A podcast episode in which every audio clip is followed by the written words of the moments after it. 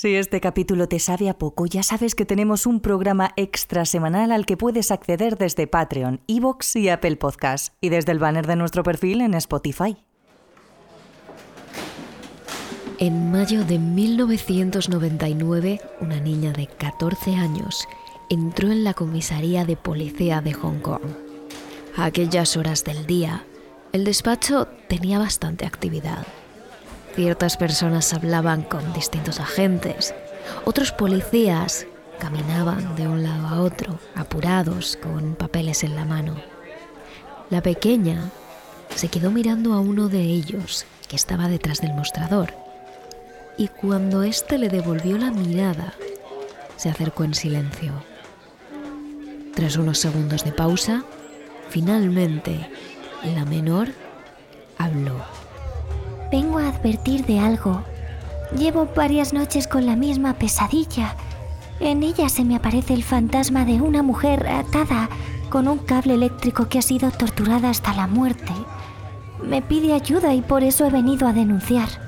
Una pequeña sonrisa de ternura se escapó de la cara del policía.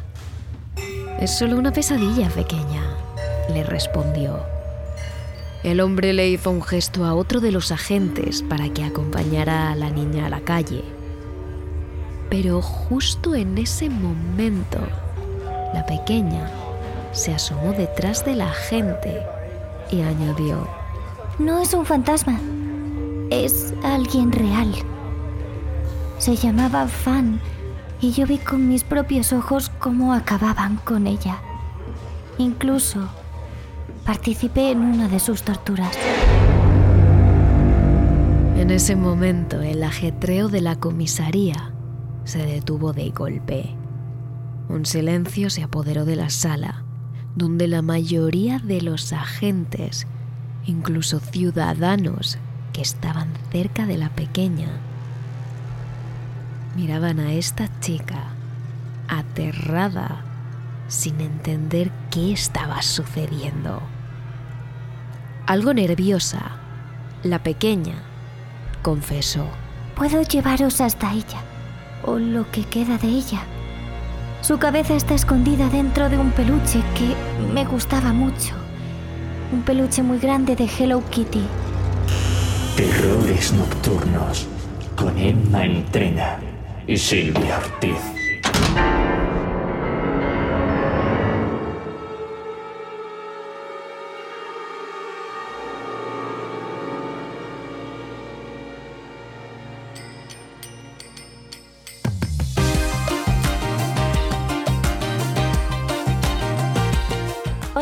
En materia, aclaremos todas las dudas. Pocos desconocerán la existencia de este gatito blanco llamado Hello Kitty, pero para los que no saben qué es, os explicamos un poco más. Hello Kitty se trata de una marca, un dibujo concretamente, de un gatito blanco con un lazo rojo a un lado de la cabeza, que fue creado por la diseñadora japonesa Yoku Shimizu y salió a la luz en ese mismo país en 1974. A partir de aquí, la imagen de Hello Kitty no tardó en llegar a Estados Unidos dos años después y posteriormente a gran parte de Europa. Actualmente se trata de una de las muñecas más conocidas, no solo en Japón, sino en todo el mundo. Con esta muñeca se han hecho series, dibujos animados, videojuegos, y sobre todo peluches y todo tipo de objetos con el rostro de este gatito blanco. Es por ello que hablar de Hello Kitty significa dulzura, infancia, color rosa, cosas bonitas. Y por eso, precisamente, este caso del que os hablaremos a continuación choca brutalmente totalmente con el concepto de la marca. Ya no solo por lo terrible que fueron los acontecimientos, sino porque ver que un peluche tan inofensivo como el de Hello Kitty llegó a tener en el interior de su cabeza un cráneo real descoloca a cualquiera. Pero... ¿Cómo acabó ahí dentro? ¿Quién era ella? ¿Quién o quiénes fueron los culpables? Vayamos poco a poco.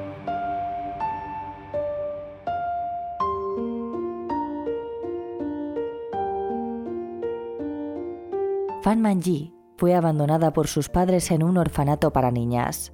Allí se crió hasta los 15 años, momento en el que debido a las restricciones impuestas por el centro, tenía que abandonar el lugar y empezar a buscarse la vida ella sola.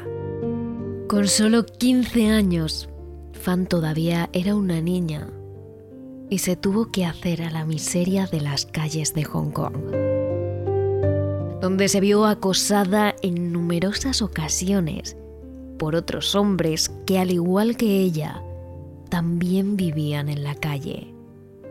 Apenas unos meses después, Fan ya era adicta a las drogas. Cualquier sustancia que le hiciera olvidar por un momento lo miserable que era su vida y todo lo que la rodeaba. Para poder vivir y comprar las drogas a las que se había vuelto adicta, Fan empezó a prostituirse. Aunque este dato no lo reflejan todos los medios que hablan del caso, algunos informes dicen que en una ocasión llegó a tener una relación duradera con un cliente llamado Chi Yuen. Poco después se casaron y llegaron a tener un hijo. Pero el hombre era un maltratador. Y en cuanto el hijo de Fan nació, en 1998, la joven decidió criarlo por su propia cuenta y hasta optó por dejar las drogas e incluso quiso abandonar la prostitución. Pero en la situación en la que se encontraba, sin apenas estudios, sin familia, sin ni siquiera dinero, desgraciadamente Fan no tardó en recaer. Así que dio en adopción a su hijo para que éste tuviera una infancia mejor y se metió de nuevo de lleno en el mundo de las drogas y la prostitución. Es ahí cuando comenzó a trabajar en el Romance Villa como anfitriona. Ese era uno de los lugares más turbios donde acudían todo tipo de clientes con el peor de los historiales. Criminales, narcotraficantes, abusadores. Para aquel entonces, Fan era una joven de 22 años, todavía con esa cara inocente, algo que desgraciadamente atraía a todo tipo de ansiosos que deseaban pasar unos minutos al lado de la chica.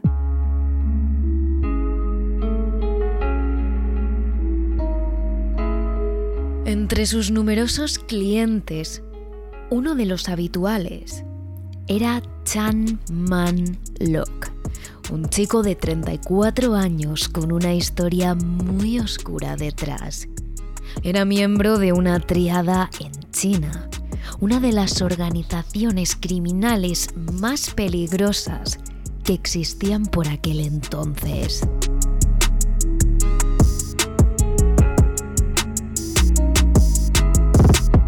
Al parecer, ambos tuvieron muy buena conexión desde el principio. Y Fan vio algo en él que le hizo tomar una de las peores decisiones de su vida. Seguir viéndole y acabar convirtiéndose en su pareja. Él era proxeneta y traficante de drogas y ella prostituta y adicta a este tipo de sustancias. Más allá del romanticismo que pudo existir en esa relación, si es que hubo, se complementaban por este tipo de cosas algo que no hacía bien a ninguno de los dos, pero especialmente a la joven fan que con tan solo 22 años había arruinado su vida, eligiendo uno de los peores caminos que podía existir. Con el tiempo, Fan comenzó a ir de forma recurrente al piso de Manlock, donde conoció al resto de la banda.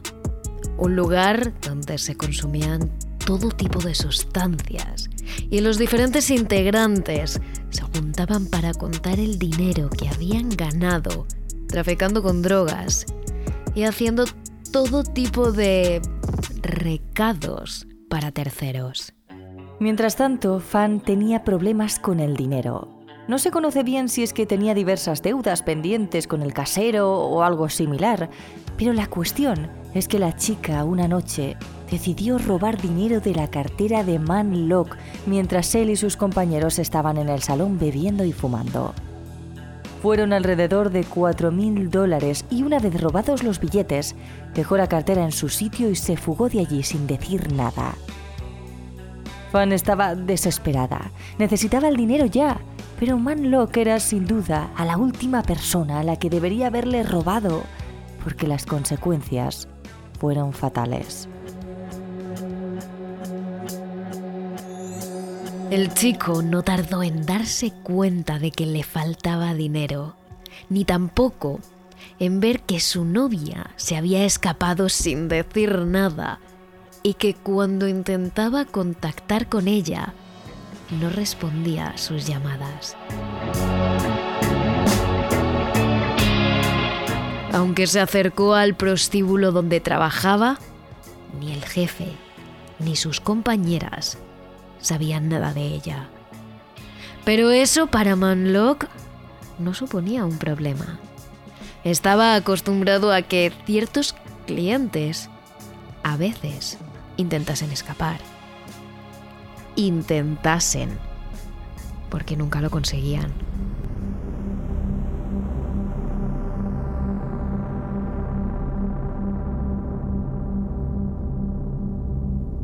Así fue como reclutó a dos de sus secuaces, Cho y Wayne Luke, y los tres fueron en busca de Fan, a la que no tardaron en encontrar en el minúsculo piso donde vivía, ya que el dinero no le daba para mucho más. Cuando la joven se topó de frente con ellos, se asustó y tuvo miedo. Sabía lo vengativos y lo mala gente que eran ellos, pero jamás, nunca, ni de lejos, se imaginaba lo que le llegarían a hacer antes de morir de la peor forma posible.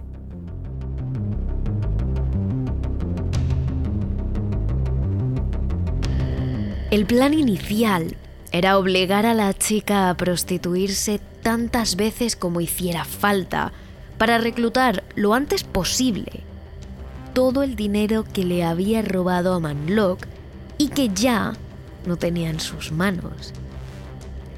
Sin embargo, todo se les fue de control. Poco después de encerrar a Fan en un apartamento en ruinas que tenía el clan, empezaron a torturarla. La ataron, la golpearon y durante más de un mes la sometieron a todo tipo de cosas realmente crueles como quemarle la piel, abusar de ella u obligarle a comer heces humanas. Lo peor de todo es que siempre que entraban en la sala donde tenían amordazada a Fan, le obligaban a esta a que sonriera, porque si no los castigos iban a ser mucho peores. Con el paso de los días, la joven perdió toda su esencia y apenas era capaz de levantarse del suelo. Pero aún así, Manlock sentía que no era suficiente castigo y la sometían a cosas terribles.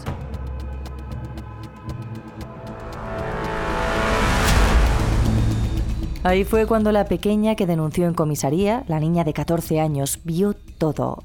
Su nombre era Ha Fong. Al parecer, ella también era novia de Man Lok.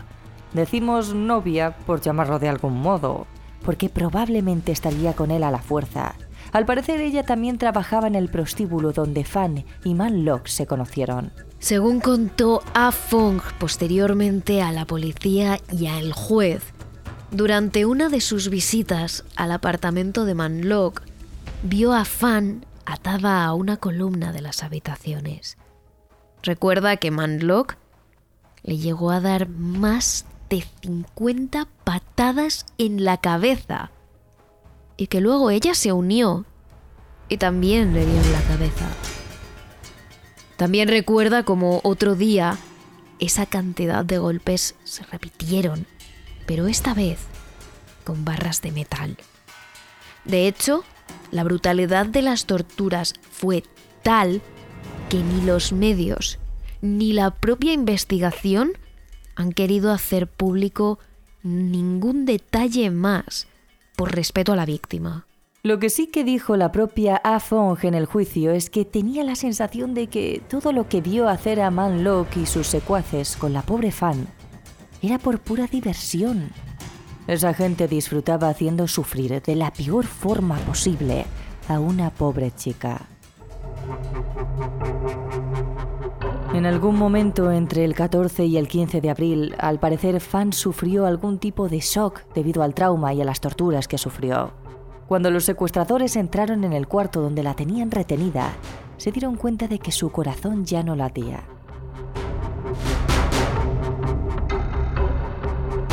Lejos de sentir pena o algún tipo de arrepentimiento, Manlock y su equipo llevaron el cuerpo a la bañera y lo empezaron a desmembrar. Todas las partes del cuerpo de Fan fueron hervidas en una cacerola cuya agua pusieron a hervir con un calentador. La idea era evitar que en unas horas o días el olor a descomposición del cuerpo les delatara. Una vez lo hicieron con todas las partes del cuerpo, repartieron estas en varias bolsas de basura que fueron esparciendo en diferentes contenedores. Sin embargo, hubo algunos órganos que decidieron guardar en bolsas de basura. Y la cabeza de la pobre fan tampoco la quisieron tirar. En su lugar descosieron un peluche grande, mitad Hello Kitty, mitad sirena azul, y metieron dentro de la cabeza del muñeco el cráneo de Fan. Hasta el último momento vieron todo esto como una broma, un juego, no sintieron compasión ni siquiera por los restos de la pobre joven una vez acabaron con ella de esa manera tan cruel.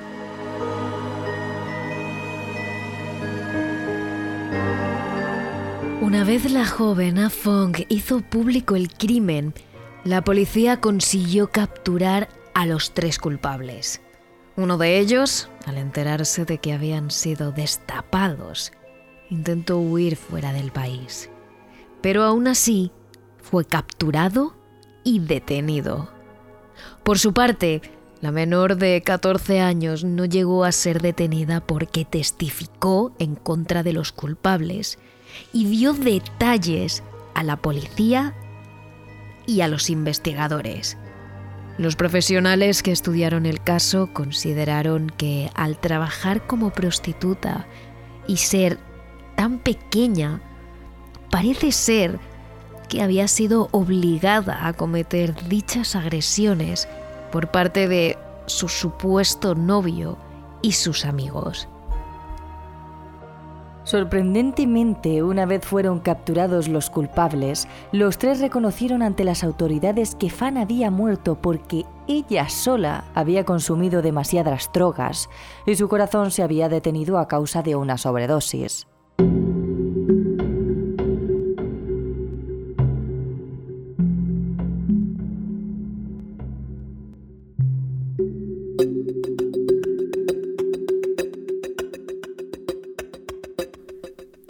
Año 2000, la policía ya tiene todas las pruebas que necesita para incriminar a los culpables de la muerte de Fan Manji. A Fong, la niña de tan solo 14 años, había testificado contra su entonces novio Chan Man Lok y le había contado a la policía todas las torturas a las que habían sometido a la joven. Además, en el apartamento en el que los jóvenes habían sometido a Fan Manji a indescriptibles torturas, ese que estaba decorado con todo lo posible de Hello Kitty, desde sábanas hasta cortinas, los agentes habían encontrado la cabeza de Fan Manji y restos del cuerpo de la joven. Y la policía había comprobado que los tres hombres habían interactuado con esas partes. Aunque el juicio parecía completamente inverosímil, más terrible de lo que cualquiera podría haber imaginado, Los policías tenían pruebas de que era real y podían incriminar a los culpables.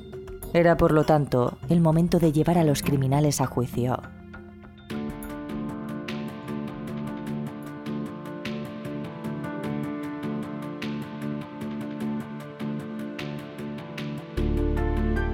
El juicio duró seis semanas en las que los investigadores hicieron pasar por el estrado a varios testigos, presentaron decenas de pruebas y enseñaron muchísimas evidencias de que Fan Man-ji había sido torturada y abusada de formas tan violentas que resultaban casi inimaginables. Mientras, los tres acusados alegaban que la joven no había muerto a causa de las torturas sino por una sobredosis, ya que seguía siendo adicta a las drogas. Y pese a todas estas pruebas, el jurado solo condenó a los tres hombres por el cargo de homicidio involuntario. Sí, habéis escuchado bien. No por asesinato, sino solo por homicidio involuntario.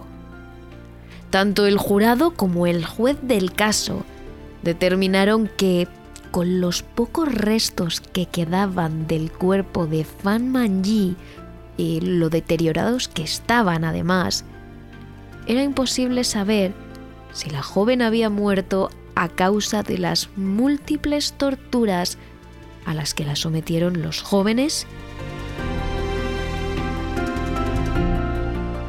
o si la verdadera causa de su muerte fue una sobredosis, tal y como decían los tres secuestradores.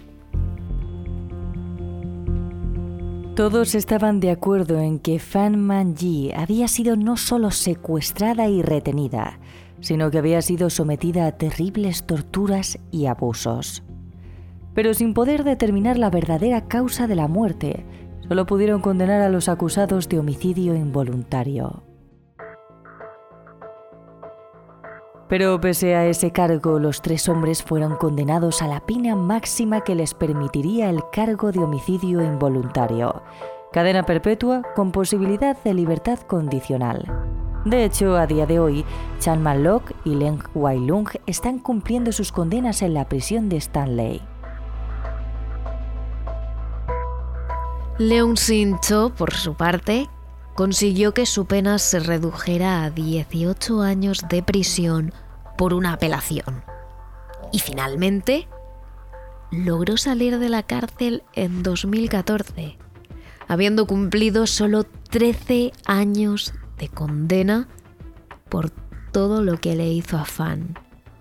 Eso sí, ocho años después, en 2022, volvió a la cárcel por haber agredido sexualmente a una niña de 10 años. Esto demostraba que Leung Sin-cho no estaba rehabilitado. Actualmente sigue en prisión.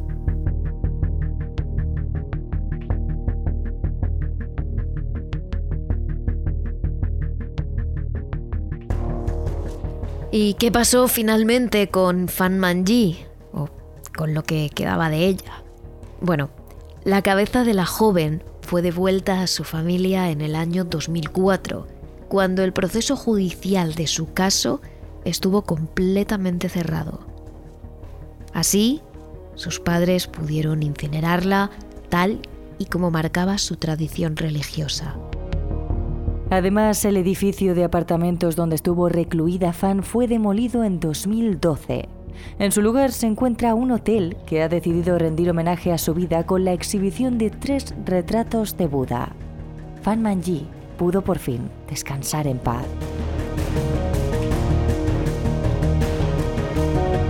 Como siempre os decimos en Terrores Nocturnos, a veces los peores monstruos son los humanos, y este caso es solo una demostración más de ello.